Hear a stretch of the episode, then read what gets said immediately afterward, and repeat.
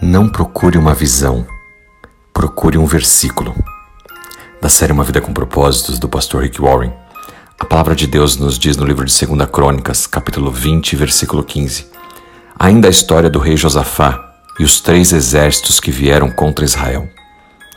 Não tenha medo, não desanime por esse poderoso exército, pois a batalha não é sua, mas de Deus. Você já deve saber que a oração, na verdade, é uma conversa, não um monólogo. Quando nós oramos, nós não estamos simplesmente falando com Deus, nós também devemos ouvir a Deus, construir uma amizade com o Senhor. Então nós precisamos deixá-lo falar conosco, ou melhor, devemos ouvir o que ele está falando a nós. Mas como é que a gente faz isso? Por meio da Bíblia. Tudo o que Deus quer dizer a nós já está em Sua palavra. As pessoas estão sempre procurando algum sinal, pensando: ah, como eu gostaria que Deus me dissesse o que fazer nesse momento. Eu gostaria talvez que Ele escrevesse no céu. Mas Deus não vai escrever a vontade dele no céu, sabe por quê? Porque Ele já escreveu num livro, a Sua palavra, a Bíblia. Pare, portanto, de procurar um sinal e comece a olhar as Escrituras. Pare de procurar por uma visão e comece a procurar por um versículo.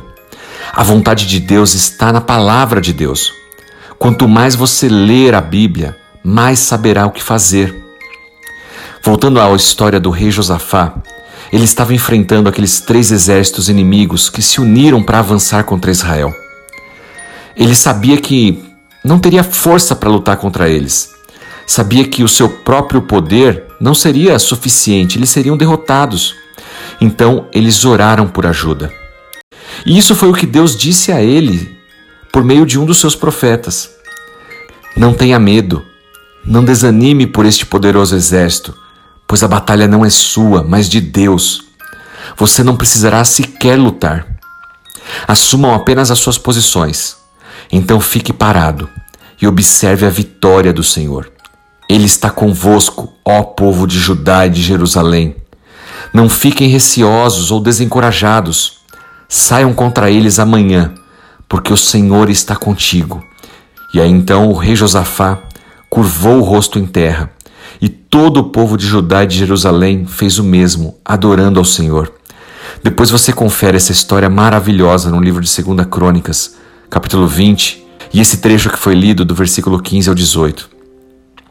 Imaginem vocês uma nação inteira se ajoelhando, se ajoelhando e adorando a Deus, porque foi o próprio Senhor que disse: Eu vou cuidar de vocês, eu vou cuidar desse problema. Talvez nós estejamos precisando fazer isso também como nação, nos ajoelharmos, pedir pelo nosso país, pelo nosso Brasil, pelo nosso governante.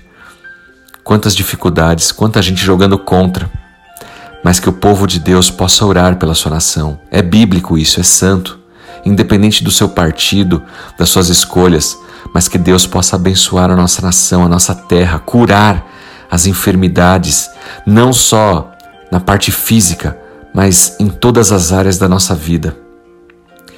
Quando você faz uma oração como a de Josafá, Deus vai dizer a mesma coisa a você. Portanto, não tenha medo, não desanime, a batalha de Deus. Ele vai lidar com todas as situações em que eu e você não somos capazes. Continue servindo na sua posição. Espere e observe o agir de Deus.